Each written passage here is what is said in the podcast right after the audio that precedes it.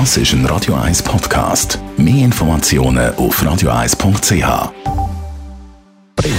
Gesundheit und Wissenschaft auf Radio 1. Unterstützt vom Kopfwehzentrum Irlande Zürich. www.kopfwww.ch wie tönt es am Stammtisch? Ja, vielleicht so. Die äh, heutigen Kinder und Jugendlichen bewegen sich einfach zu wenig. Weniger als wir früher. Oder wir waren eben noch die ganze Zeit draußen am Spielen. Gewesen. Nicht so wie heute.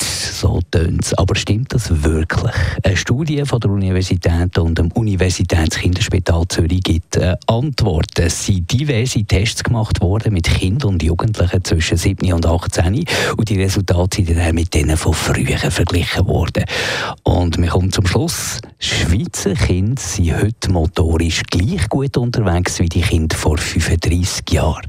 Das hat sogar die Forschenden überrascht. Nur beim sogenannten dynamischen Gleichgewicht sind die heutigen jungen Menschen schlechter unterwegs als die vor 35 Jahren. Kinder sitzen heute tatsächlich mehr als früher und bewegen sich tatsächlich weniger und darum verschlechtert sich die Grobmotorik. Der Stammtisch hat also, wie so häufig, nicht ganz unrecht, aber eben auch nicht ganz recht.